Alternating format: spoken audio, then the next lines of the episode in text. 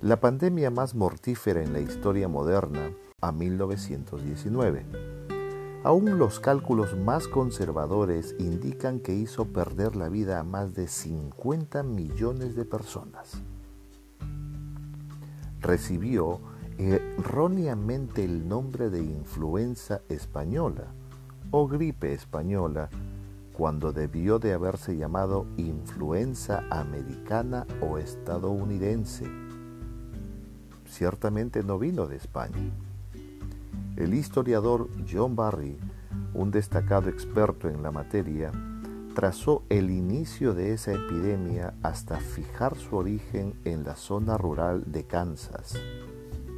Las facilidades de transporte moderno, especialmente el sistema de ferrocarril en los Estados Unidos, proporcionó al virus el fácil oportunismo que le permitió infiltrarse sigilosamente en pueblos y ciudades en todo el mundo.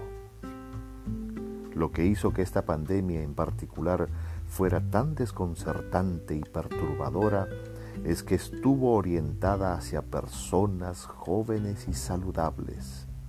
La persona podía morir dentro de las 24 horas siguientes a la aparición de los primeros síntomas. Los hospitales quedaron rápidamente inundados de pacientes. La gente literalmente moría de hambre porque los amigos y vecinos tenían miedo de traerles alimentos. En algunas ciudades se apilaban los cadáveres en casas, en porches y en las calles y se cavaban fosas comunes mientras se elevaba el número de defunciones. Los soldados que fueron movilizados en 1918 en la Primera Guerra Mundial propagaron el virus tanto en todo el país como en el mundo. Al partir para Europa, viajaron en abarrotados barcos de transporte de tropas, lo cual constituyó el perfecto caldo de cultivo para el virus de manera que para el tiempo en que desembarcaron, la pandemia ya se había propagado rápidamente entre ellos.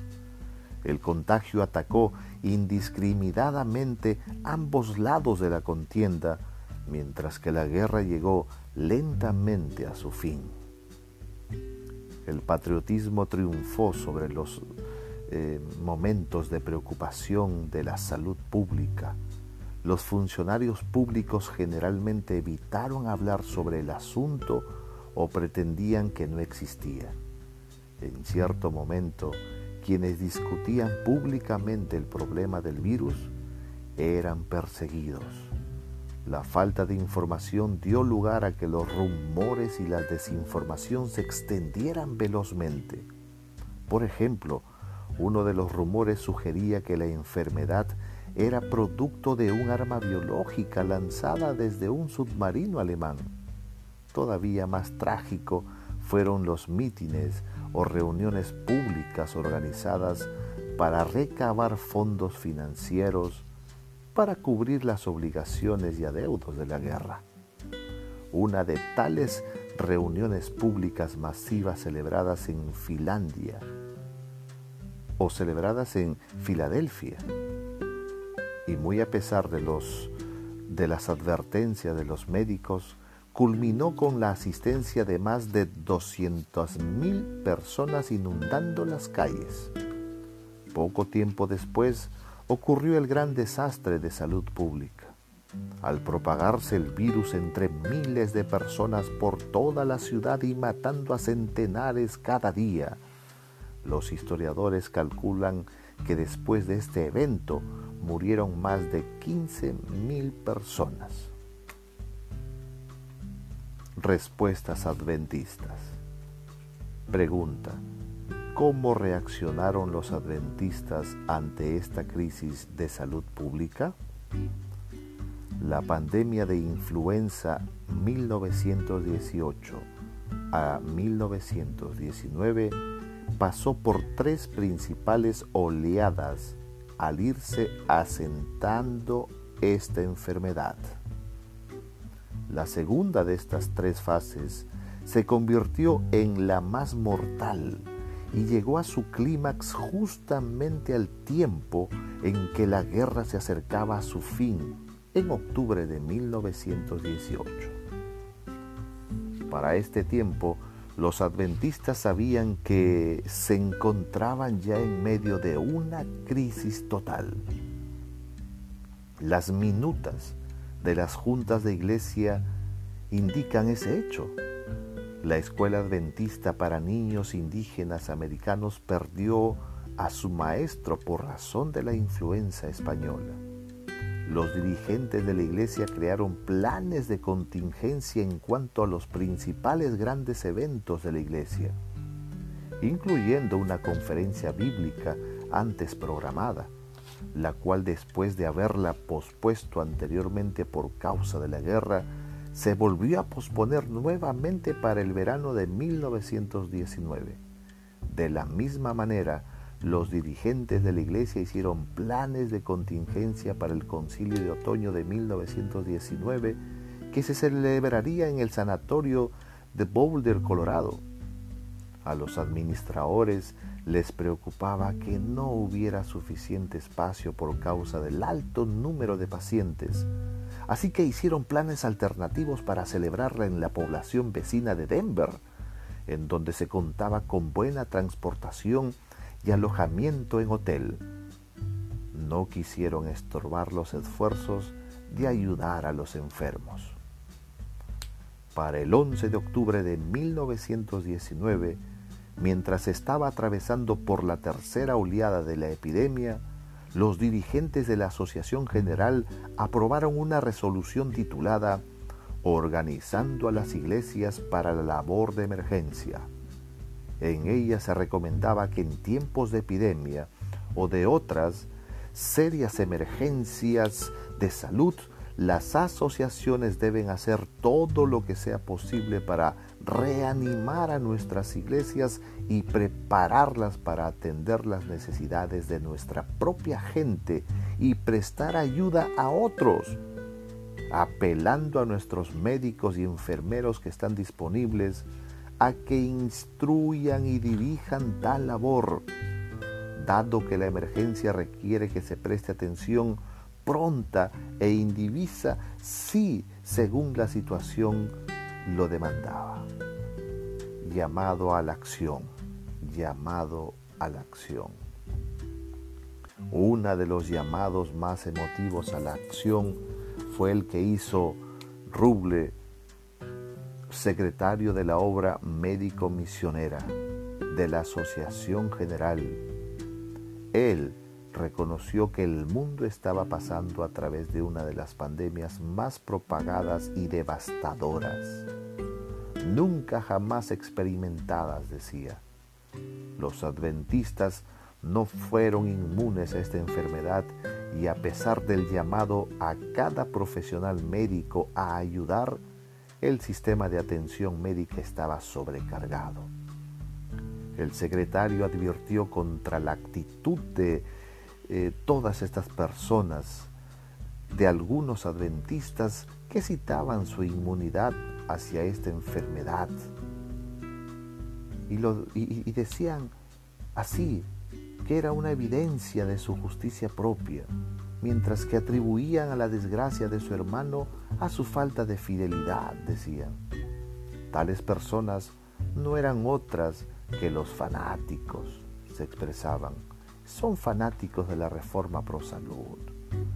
El secretario Ruble advirtió también acerca de aquellos que rápidamente saltaban a conclusiones, tales como que la pandemia, pues decían, era un heraldo o señal del gran tiempo de angustia que vendrá en los últimos días. En vez de ello, el secretario Ruble instó a los adventistas a ver aquello como una oportunidad. Sí, como una oportunidad para llevar el Evangelio al mundo. mientras las iglesias y las escuelas permanecían cerradas, los viajes se veían restringidos y se les negaba a los colportores el privilegio de vender libros. Él, sí, el hermano Ruble, desafió a la iglesia con lo siguiente, diciendo así, después de la influenza, preguntó, ¿qué? ¿Qué van a hacer los adventistas para estar listos para tales experiencias? Instó a que mientras los hospitales estuvieran inundados de pacientes, cada hogar adventista se convirtiera en un centro de obra médico-misionera, enseñando y ministrando en favor de otros. Durante esta pandemia o durante esta epidemia hizo notar cada adventista del séptimo día ha tenido diez veces más oportunidades de servicio que podría haber cumplido si hubiera estado listo para ellas. Qué oportunidad para el esfuerzo misionero y para practicar la religión pura y sin mancha de la que habla Santiago. Pero sin embargo, algunos han tenido tanto miedo de contraer la enfermedad que se han abstenido de ofrecer ayuda al angustiado.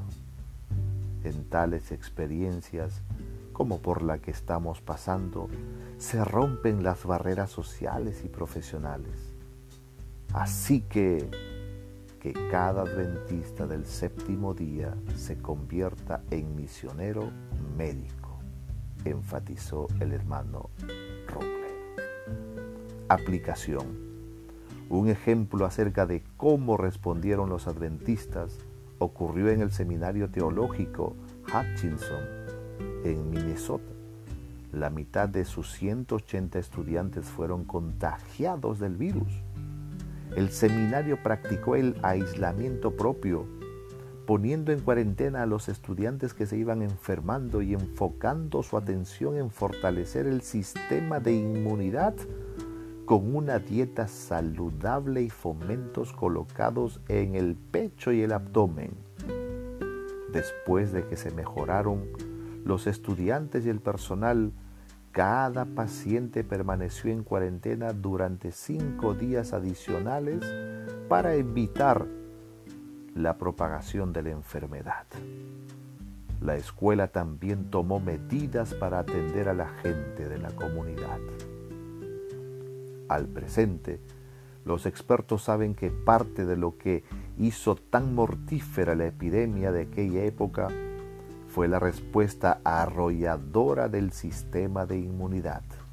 Aún sin este conocimiento, los médicos misioneros hicieron lo mejor que pudieron para no permitir que la enfermedad les evitara ayudar a aquellos que les rodeaban aunque la distancia social se ha estado practicando desde la antigüedad, parte de lo que hizo tan mortífera la así llamada influencia española fue el temor que inspiraba, haciendo que la gente dejara de ayudar a otros que necesitaban desesperadamente alimento y atención médica.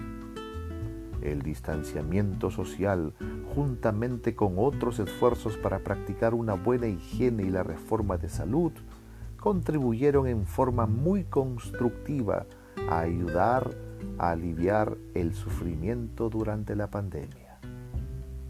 Aunque los adventistas ciertamente no fueron del todo inmunes, aquellos que atendieron su consejo la pasaron generalmente mejor.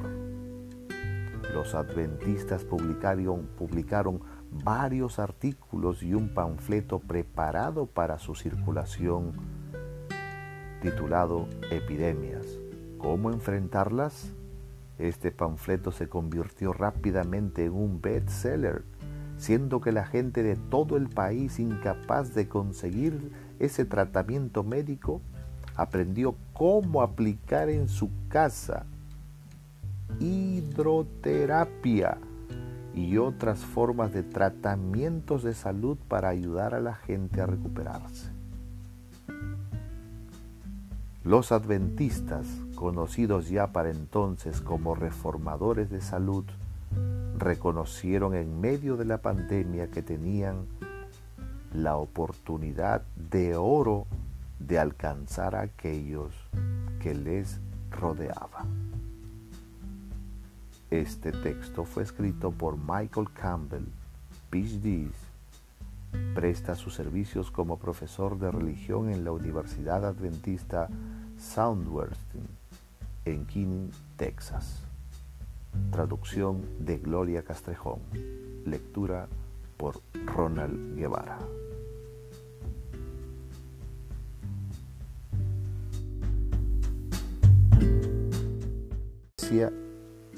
o influenza en 1918